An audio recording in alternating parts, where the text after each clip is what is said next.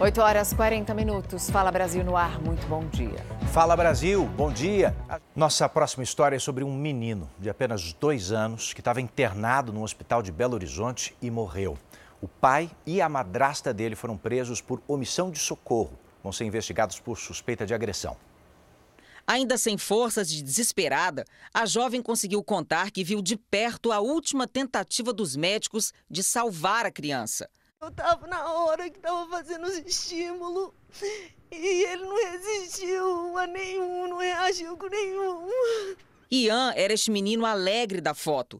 Tinha dois anos e onze meses e estava internado no Hospital João 23 desde o final de semana. Antes de vir para a unidade, o menino foi levado desacordado para o pronto-socorro do Risoleta Neves. A equipe médica chamou a polícia depois de verificar que a criança tinha lesões graves na cabeça. O menino estava na casa do pai há mais de uma semana. Ele teria encontrado o filho desmaiado quando chegou do trabalho. O homem e a atual companheira dele disseram que o garoto sofreu uma queda. Aí quando foi à noite, o pai dele foi trabalhar, ela falou que ele caiu de novo. Aí que ele começou a vomitar e mesmo assim ela não trouxe para o hospital.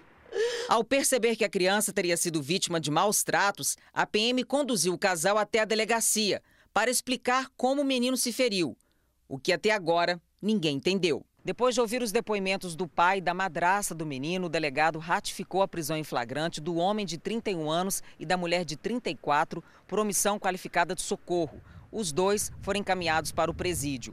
As investigações agora seguem sob os cuidados da Delegacia Especializada de Proteção à Criança e ao Adolescente, que aguarda os laudos para esclarecer o que de fato aconteceu. Os irmãozinhos dele, eu tenho dois filhos, toda hora perguntando que horas que o irmãozinho vai chegar da casa do pai. Ai, meu Deus, que dá saudade do irmão, gente. A Secretaria de Saúde de Santa Catarina tenta descobrir o que está provocando uma epidemia de diarreia e em todo o estado. O repórter Alexandre Mendonça tem as informações. Alexandre, bom dia. Quantos casos foram registrados até agora para isso ser considerado uma epidemia?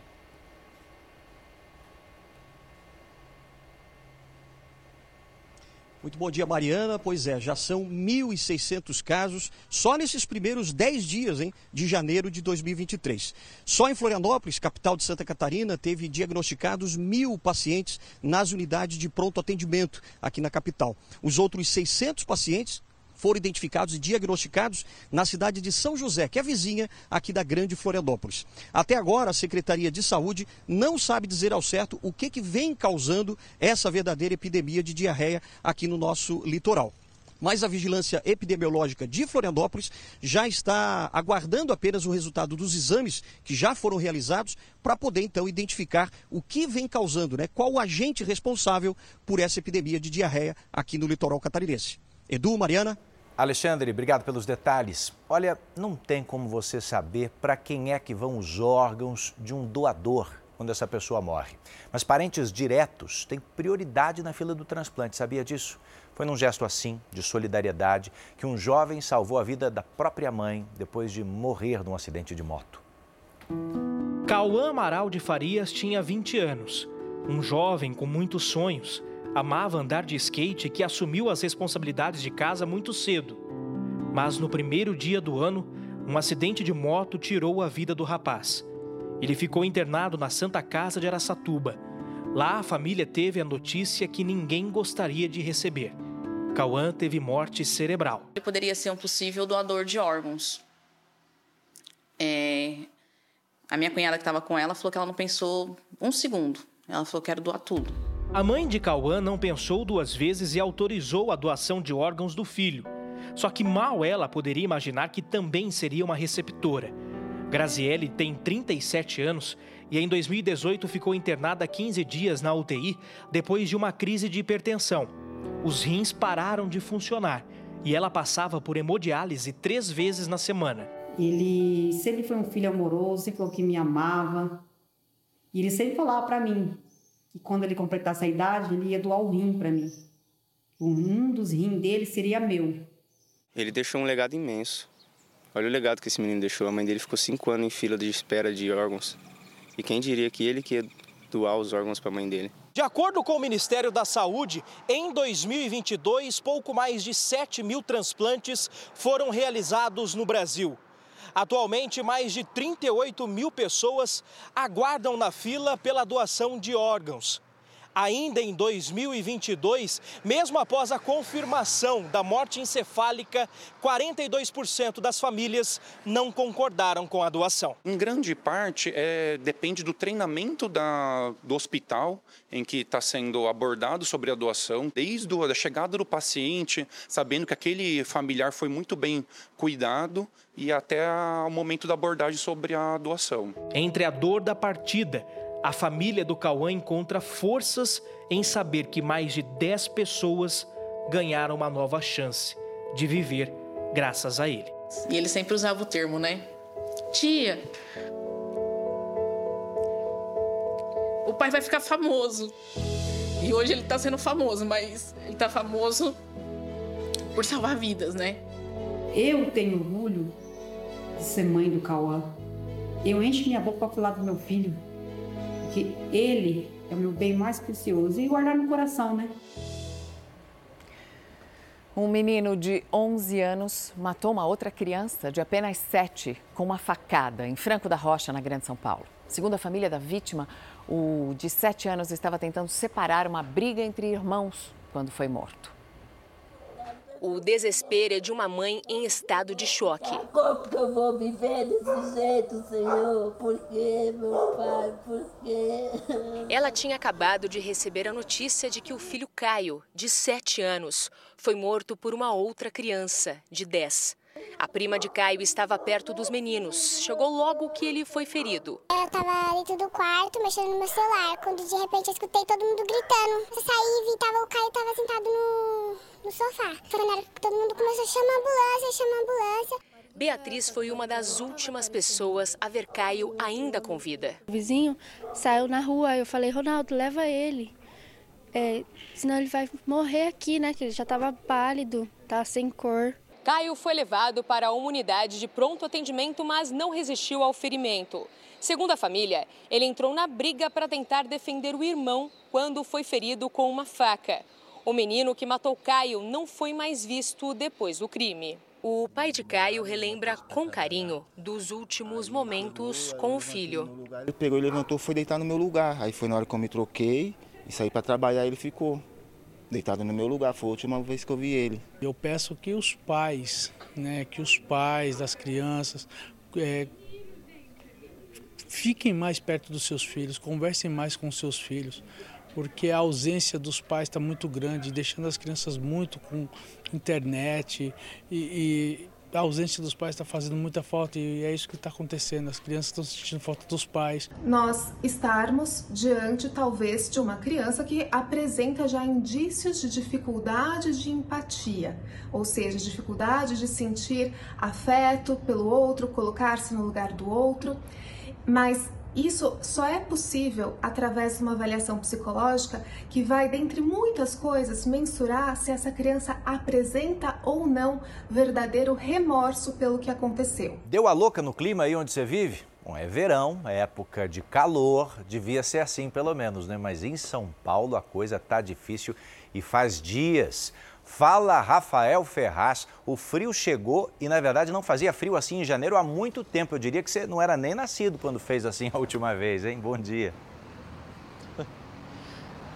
Exatamente, há cerca de 41 anos que o início de ano é tão frio como está sendo agora, Edu. Bom dia para você, para Mariana e para quem nos acompanha por todo o Brasil. O frio não quer ir embora, de fato, aqui na região metropolitana de São Paulo. Para se ter uma ideia, gente, hoje, no décimo dia de 2023, está fazendo cerca de 21 graus agora, 9 horas e 8 minutos. E olha que a média para essa época é de cerca de 28 graus Celsius, por isso que então está uma média de cerca de 24 4 graus. E aí é preciso, é claro, se cuidar com a questão respiratória e também outros cuidados para não passar tanto frio aqui na capital neste início de ano. Mas ainda há uma esperança, porque semana que vem a expectativa é de que os termômetros comecem a subir. Aproveitando o nosso tempo, Ronaldo Pereira vai entregar para o estúdio do Fala Brasil com essa imagem é, encoberta da cidade daqui de São Paulo.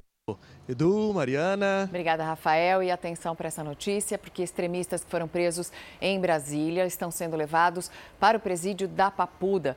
Você acompanha agora imagens feitas há pouco. Os veículos, esses ônibus, são liberados e escoltados até o presídio da Papuda, depois que todos os presos já passaram pelos exames de corpo de delito. Ainda não há informação de quanto tempo essa transferência deve demorar, porque são mais de mil pessoas que foram é, detidas e foram levadas para um ginásio da Academia da Polícia Federal em Brasília para serem todas passadas por uma triagem. A gente continua nesse assunto porque o interventor federal na segurança do DF, Ricardo Capelli, demitiu o superintendente da Polícia Federal no Distrito Federal, Victor César Carvalho dos Santos. Capelli também exonerou o comandante-geral da PM do Distrito Federal, Fábio Augusto. Quem assume o cargo a partir de agora é o coronel Klepter Rosa Gonçalves. Essas mudanças acontecem dois dias depois dos extremistas invadirem e depredarem prédios dos três poderes nacionais em Brasília. E o Senado já conseguiu assinaturas suficientes para a instalação da comissão parlamentar de inquérito que vai investigar os ataques aos prédios dos três poderes em Brasília. Vamos para lá com a repórter Vanessa Lima, porque tem sessão do Senado logo mais, Vanessa, a partir das 11 da manhã. Qual será a pauta? Bom dia, Mariana. A intervenção federal anunciada pelo presidente Lula na segurança pública aqui do Distrito Federal no último domingo. Intervenção que foi aprovada de forma simbólica na Câmara dos Deputados e agora, se for aprovada pelo Senado, ela passa a valer, em princípio, até o dia 31 deste mês. Em relação à CPI, para investigar os atos criminosos no Congresso, aqui no Palácio do Planalto e também no Supremo Tribunal Federal, o Senado já conseguiu 30 uma assinaturas para instalação da comissão parlamentar de inquérito, quatro a mais que o mínimo necessário. Caso o pedido seja protocolado ainda hoje e acatado, esta CPI vai precisar colher novas assinaturas em fevereiro do ano que vem, por dois motivos. Primeiro, uma CPI não pode passar de uma legislatura para outra. E o outro motivo é que cinco senadores que assinaram o requerimento serão substituídos por outros a partir de fevereiro por outros senadores que foram eleitos em 2020. 2022. Edu, Mariana. Obrigado, Vanessa Lima, pelos detalhes direto de Brasília. O governo Lula, nesse instante, não está mobilizado apenas em relação a, responsabilidades externas do ataque que aconteceu domingo em Brasília. Há também apurações internas. Os ministros José Múcio Monteiro, por exemplo, da Defesa, e Gonçalves Dias, o coronel que comanda o Gabinete de Segurança Institucional, não teriam agido com a agilidade e a firmeza necessárias. A agenda do presidente Lula girou em torno das repercussões e avaliações sobre os ataques extremistas no domingo em Brasília. Na parte da manhã, ele esteve com a presidente do Supremo Tribunal Federal, ministra Rosa Weber, os ministros do STF Luiz Roberto Barroso e Dias Toffoli, além do presidente da Câmara dos Deputados, Arthur Lira, e Vital do Rego, presidente em exercício do Senado. Juntos divulgaram uma nota em defesa da democracia, rejeitando os atos terroristas de vandalismo, criminosos e golpistas, e afirmaram que estão unidos para que as providências institucionais sejam tomadas. Nós estamos dando sequência a esta decisão dos três poderes de que as investigações devem se processar os atos de responsabilização em relação àquilo que foi é, perpetrado. Lula também se reuniu com o ministro da Defesa, José Múcio Monteiro, e os comandantes das Forças Armadas. À noite, o presidente se encontrou com governadores, o presidente do Congresso Nacional e também os ministros do Supremo Tribunal Federal. Representantes de todos os estados vieram a Brasília. Celina Leão, à frente do Distrito Federal, afirmou que o governo local não aceita e nem tolera atos de vandalismo. O governador do Pará, Helder Barbalho, garantiu que todos os 27 estados estão articulados e determinados a cumprir as decisões estabelecidas pelo ministro Alexandre de Moraes, do STF, em favor da democracia e das instituições. Tarcísio de Freitas, governador de São Paulo, prestou solidariedade aos poderes constituídos. O presidente Lula defendeu que os ataques às sedes dos três poderes sirvam para o fortalecimento do diálogo entre as instituições. Depois do encontro no Palácio, as autoridades atravessaram a pé a Praça dos Três Poderes e foram ver os estragos no Supremo Tribunal Federal. Nós vamos descobrir. É mais cedo ou mais tarde a gente vai descobrir quem é que financiou. Tem gente financiando, tem gente que pagou para vir aqui e tem gente que fomentou acontecer o que aconteceu aqui. Pessoas próximas ao presidente Lula admitem uma maior pressão em torno de dois nomes: José Múcio Monteiro, ministro da Defesa, e o coronel Gonçalves Dias, ministro do GSI, que é o Gabinete de Segurança Institucional. Lula teria ficado incomodado com a falta de ação dos dois durante os ataques.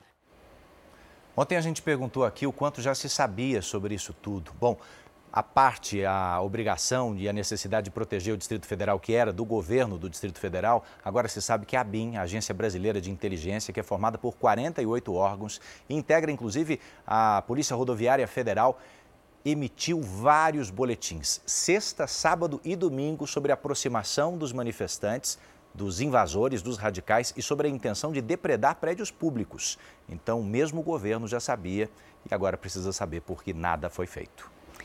E a Advocacia Geral da União já identificou mais de 100 empresas que teriam financiado esses atos dos extremistas.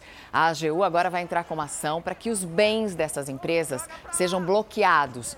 O dinheiro foi usado para pagamento dos ônibus, por exemplo, que foram para Brasília, para pagamento da alimentação, para os acampamentos que foram montados em frente ao quartel-general do Exército.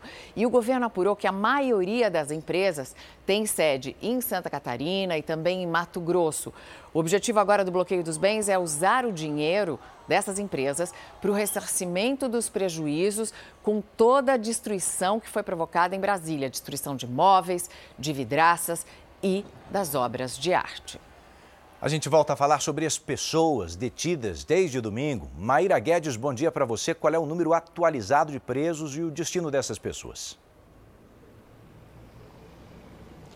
Oi, Edu, muito bom dia. Olha, de acordo com a polícia, mais de 1.500 pessoas foram detidas e trazidas de ônibus para averiguação aqui na Academia Nacional da Polícia Federal. Desse total, 240 já foram transferidas para os presídios aqui do Distrito Federal e podem pegar penas que passam de 10 anos. Depois desses atos de vandalismo, viu, ah, cerca de 30, 300 policiais, perdão, de 16 estados foram trazidos aqui para o Distrito Federal para reforçar a segurança e as apurações elas continuam em todo o país. Em Goiás, um policial militar foi afastado do cargo por ter participado das manifestações e isso tudo aconteceu depois dele mesmo ter postado as imagens nas redes sociais. Agora, um fato bem curioso é que o ministro da Comunicação, Paulo Pimenta, ele disse que nas, nas investigações, perdão, para identificar as pessoas que participaram dessas manifestações, poderão ser feitas análises de urina, fezes e também de sangue deixados nos locais, ou seja, vai ser feita a coleta para a identificação de DNA. Mariana. Obrigada, Maíra. São impressionantes mesmo as imagens do momento da prisão e depois de quando as pessoas estão no ginásio da Polícia Federal. Elas ficam estarrecidas por terem sido presas. Elas não acreditam, não acreditavam que isso pudesse acontecer. Não só elas estão sendo presas, como elas deixam de ser réus primárias. Elas agora vão responder a processo, podem pegar cadeia. Os crimes, alguns são muito graves. Muitos foram transferidos já para Papuda, outros para Colmeia. Agora, essas pessoas foram também enganadas. Elas acreditaram em discursos mentirosos e acreditavam que sairiam impunes, porque tem pessoas com papéis oficiais, papéis é, que garantiriam esse tipo de impunidade. Não vai acontecer, não passarão. Agora a gente vai até os Estados Unidos, porque o ex-presidente Jair Bolsonaro, que está no centro de toda essa polêmica, publicou uma foto em um hospital de Orlando, na Flórida. E o Vandrei Pereira, quem conta para a gente agora, o Bolsonaro chegou a dizer o que exatamente ele tem ou quando ele vai ter alta desse hospital? Mariana, bom dia. bom dia. Muito bom dia a todos. Nem sequer um boletim médico foi divulgado até o momento. O ex-presidente Bolsonaro disse que está com dores abdominais. Em uma foto né, postada em seu perfil oficial, Bolsonaro disse estar com uma nova aderência por causa de uma obstrução intestinal. Segundo os médicos, essa aderência é, são consequências da facada né, que ele sofreu ainda em 2018 durante a campanha eleitoral. Bem, enquanto se recupera, Bolsonaro precisa lidar com as consequências causadas pelos extremistas no Palácio dos Três Poderes. Depois que congressistas aqui dos Estados Unidos pediram a extradição de Bolsonaro para o Brasil, no Brasil, o senador Renan Calheiros, do MDB, enviou ao ministro do Supremo Tribunal Eleitoral, ministro Alexandre de Moraes, um pedido também de extradição para levar Bolsonaro de volta ao Brasil. Resta saber se esse pedido vai ser aceito ou não. A gente vai continuar acompanhando. Edu, Mariana. Obrigado, Vandrei. Olha, ainda nessa edição do Fala Brasil, a gente traz mais informações para você sobre os desdobramentos dos atos criminosos em Brasília. 929, estamos de volta para você saber que influenciadores que promovem rifas na internet estão sendo investigados por ganhar dinheiro ilegalmente. A prática é considerada um jogo de azar e está sendo chamada de jogo do bicho digital. E pelo menos quatro suspeitos já tiveram os perfis retirados do ar. Prêmios chamativos, carros, celulares e altos valores em dinheiro. Aparentemente compensa tentar a sorte. Mas o que parece um jogo cheio de vantagens nas redes sociais é, na verdade, uma prática ilegal. Repare neste anúncio que sorteia um kit dos sonhos: um carro de luxo conversível, um veículo aquático e uma moto. Para concorrer, é preciso comprar um número entre os 10 mil oferecidos. Cada cota custa 60 reais. Tudo é promovido por quem se especializa nesse tipo de jogo. Eles são conhecidos pela polícia como influenciadores das rifas. Criam perfis nas redes sociais, fazem propaganda dos sorteios e atraem muitos interessados. Quando clicam no anúncio, os compradores são levados para sites especializados e fazem transferências por Pix ou depósitos bancários garantia de que o prêmio será entregue não existe. Nem sempre o produto sorteado é de qualidade. Esse especialista em finanças explica que tudo é feito de forma clandestina. Você não pode, por iniciativa própria, promover um sorteio, eleger um prêmio, né, montar todo uma, uma forma de, digamos assim, vender essa rifa, um esquema operacional e, logicamente, obter algum tipo de lucro com isso. Isso é proibido. Esse tipo de jogo é privativo da Caixa Econômica Federal. Contra a lei, esses rifeiros, como são conhecidos, capricham no marketing digital em busca de lucro. Um deles tem mais de 550 mil seguidores e conseguiu 700 mil reais em apenas um ano e meio. Em um sorteio de uma moto de alta cilindrada, os apostadores pagaram 40 reais por cota e o organizador do sorteio recebeu 40 mil reais. A polícia apreendeu máquinas de cartões, cadernos, carros e motos aquáticas. Também pediu o bloqueio de 22 perfis de influenciadores que promovem sorteios. Eles podem responder pelos crimes de associação criminosa, lavagem de dinheiro e jogos de azar. Para a polícia, esse é um tipo de jogo do bicho digital. Os valores arrecadados ainda estão sendo investigados. Mas o que a polícia já sabe é que eles financiavam a vida de luxo dos envolvidos. Segundo as investigações, em alguns casos, eles pagavam objetos e viagens com dinheiro para não serem rastreados. Mesmo assim, os investigadores descobriram que dois rifeiros não economizaram nesta balada da zona leste de São Paulo. Eles gastaram 300 mil reais em uma única noite de diversão. Nas fotos, eles aparecem ostentando em um iate e rodeados de bebidas alcoólicas. Outro suspeito, de acordo com a polícia, construiu em apenas seis meses uma loja de roupas em Sorocaba, no interior de São Paulo. Tudo com o dinheiro das rifas. Alguns dos investigados já têm passagens pela polícia por roubo e receptação de veículos, além de evolução de patrimônio desproporcional. Por isso, aparecem com um carro de luxo de 386 mil reais nas redes sociais. Segundo a legislação brasileira, participar de rifas é uma contravenção penal. O autor está sujeito a multa e até prisão. O Ministério da Justiça informou que rifas são autorizadas apenas para fins filantrópicos. E nesses casos, o evento é feito por meio da Loteria Federal com trabalho auditado. Na internet é fácil descobrir como esses sorteios são organizados. O Núcleo de Jornalismo Investigativo da Record TV de São Paulo encontrou sites especializados e outras contas de redes sociais que promovem vendas de rifas. Usuários compartilham experiências que deram certo. Eu realizei minha rifa lá, deu tudo certo, não tive problema nenhum e eu recomendo a todos. Outros ainda ensinam a faturar com sorteios. Vocês poderiam estar aí ganhando mil reais a mais por mês, dois mil, três mil a mais por mês só com rifas na internet. Beleza? Pedimos entrevista para o promotor do caso, Dr. Roberto Márcio Ragonese Francisco. Ele apenas disse que acompanha a investigação e ela ainda não foi finalizada. Entramos em contato com o Instagram, plataforma em que muitas rifas são anunciadas. Por e-mail, a assessoria de imprensa informou que há um link disponível sobre as regras da plataforma para sorteios.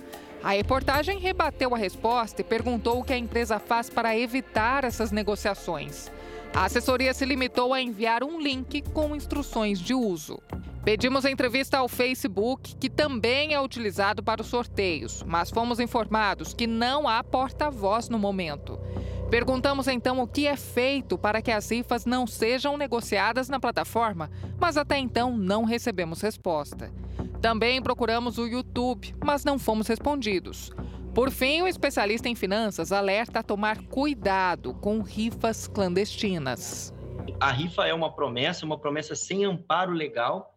E se você toma a sua decisão de pegar o seu dinheiro e colocar em algo que não tem segurança, você acaba sendo responsável pelo seu ato, porque você está é, é, depositando seu próprio recurso em algo que, no final das contas, não tem é, nenhuma validade legal e você não vai ter direito de reclamar depois. Uma arma de choque que foi roubada durante os ataques de extremistas aos prédios dos três poderes em Brasília foi recuperada. A informação foi passada pelo ministro-chefe da Secretaria de Comunicação Social da Presidência, Paulo Pimenta. Foi ele quem gravou os vídeos das maletas vazias e disse que as armas foram roubadas do Gabinete de Segurança Institucional. O armamento de choque, tipo um taser, encontrado pela Polícia Militar, já foi devolvido. Os acampamentos em frente a quartéis do Exército em todo o país foram desmontados. Em alguns estados houve resistência. No Rio de Janeiro, o local onde manifestantes acamparam por mais de dois meses em frente ao Comando Militar do Leste foi esvaziado nesta segunda-feira. Poucas pessoas ainda circulavam para juntar o que restou da estrutura. Não houve resistência. Assim como no Rio de Janeiro, os acampamentos foram desmontados em outras partes do país.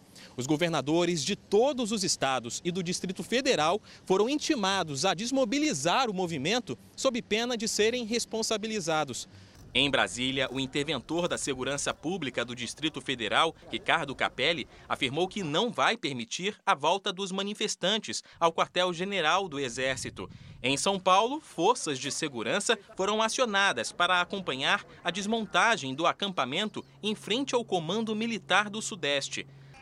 Em Belém, a negociação entre militares e manifestantes começou pacífica, mas os ânimos se exaltaram Cinco pessoas foram presas. Eu não. Vocês vão me prender. Eu tenho família. Na capital capixaba, além da remoção de faixas, tendas e banheiros químicos, o Ministério Público pediu a identificação dos manifestantes. Na Bahia, houve ação coordenada das forças de segurança para desmontar acampamentos em Salvador, Alagoinhas e Feira de Santana. No Recife, uma equipe da TV Guararapes, afiliada da Record TV, foi hostilizada por duas pessoas enquanto acompanhava os manifestantes à distância. A dupla ainda tentou agredir os profissionais. A polícia foi acionada. A gente nem filma, não tá.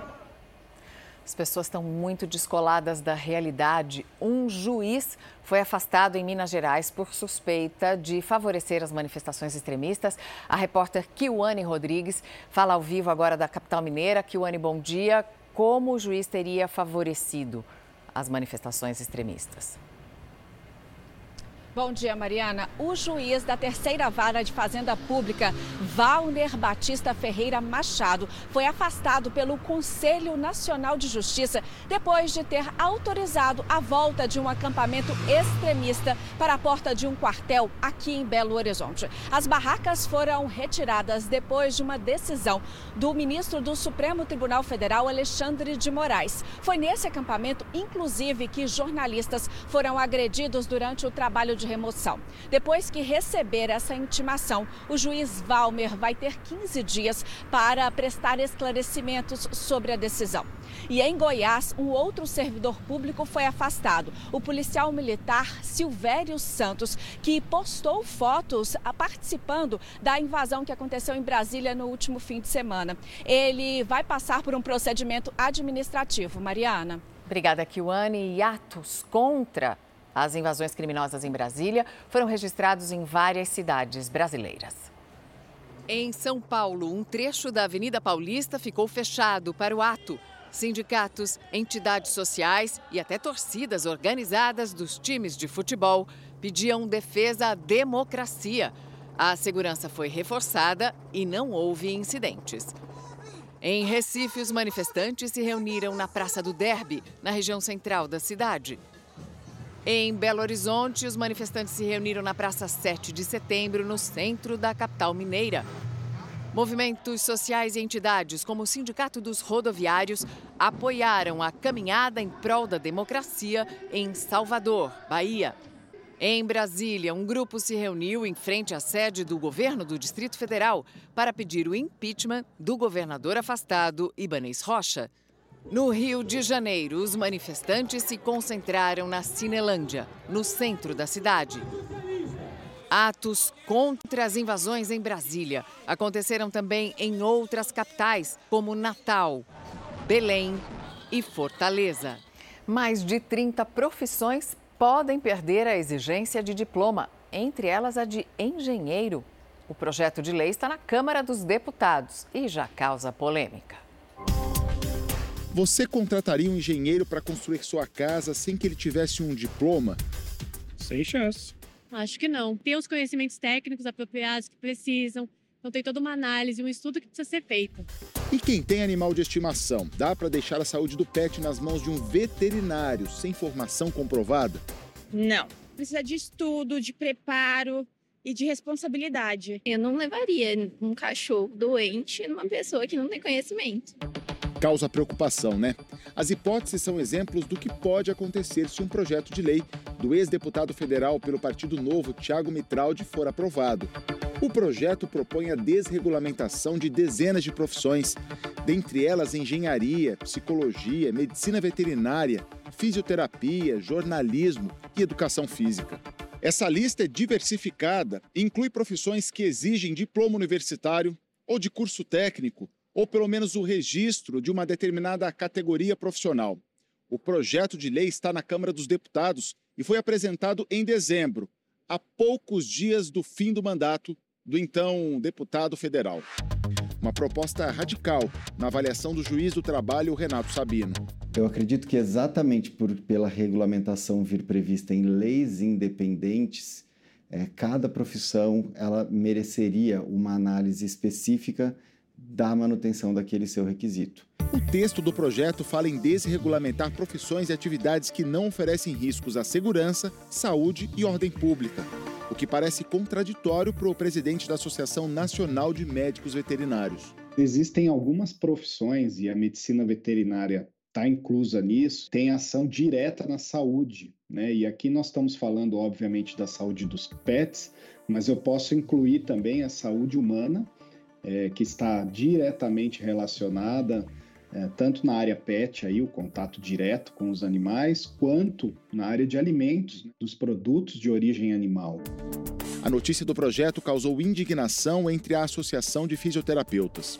Eu vou me colocar como um exemplo claro disso. Né? Eu sou fisioterapeuta há 26 anos, eu trabalho em unidade de terapia intensiva neonatal. Então, qualquer gesto mal feito ou uma intervenção sem a devida formação pode selar o destino dessa criança, né? Porque ela pode sair de lá com sequelas graves ou levar a óbito. Então, eu não sei se a população brasileira está disposta a entregar seus entes queridos para qualquer um, que essa é a proposta do deputado. A justificativa da proposta é econômica. Diz que a regulamentação funciona como uma barreira à entrada de novos prestadores de serviço, o que diminui a competição e aumenta os preços praticados. Ao mesmo tempo que se garante uma liberdade econômica na contratação, eu preciso valorizar determinadas categorias, determinadas profissões, com a exigência de alguns requisitos, de algumas qualificações. A Constituição permite que a lei restringe o exercício de uma profissão pela qualificação, ou seja, a Constituição quer a qualificação, exatamente para poder dar uma maior garantia do serviço para a população. A legenda é com vocês. Não vai passar. E agora a gente fala de um mercado que navega longe da crise, o de iates e lanchas. Você está ah, na fila, né? Estou na fila, é uma fila de espera longa, porque para comprar uma embarcação de 54 milhões de reais, a gente tem que esperar dois anos. A sofisticação lembra e muito um hotel de luxo. Suíte confortável, sala de estar espaçosa. Imagine tudo isso à disposição para viajar, ir para os destinos paradisíacos quando você quiser. Mas agora abra os olhos e prepare o bolso. Para ter uma lancha dessas é necessário desembolsar 54 milhões de reais. Vai encarar ou deixar só no sonho? Enquanto não dá. Fica só no sonho. Só no sonho. Tá faltando o que hoje? Dinheiro. Que não tem, né? Não tem. Hoje eu não compraria, mas um barco desse eu não vou perder a oportunidade nunca de ter um barco desse se eu tiver muito dinheiro. Apesar de ser um luxo para poucos, o mercado de lanchas e iates no Brasil desconhece o significado da palavra crise. Em 2021, o faturamento do setor chegou a 2 bilhões de reais, 25% a mais em relação a 2020. Segundo os especialistas, a pandemia foi a responsável pelo aquecimento das vendas. Durante o confinamento obrigatório, muitos milionários abriram mão das aplicações bancárias e decidiram investir as economias em verdadeiras casas flutuantes. Essa aqui tem capacidade para uma família com até quatro pessoas. Vem equipada com ar-condicionado, micro-ondas, fogão e geladeira. O preço, 1 milhão e 200 mil. Mas essa já tem dono. Para comprar outra igualzinha, é necessário esperar pelo menos seis meses. E foi justamente para surfar nesta onda que essa loja foi aberta no mês passado na Zona Sul de São Paulo. A demanda que estava reprimida na cidade surpreendeu quem trabalha no setor.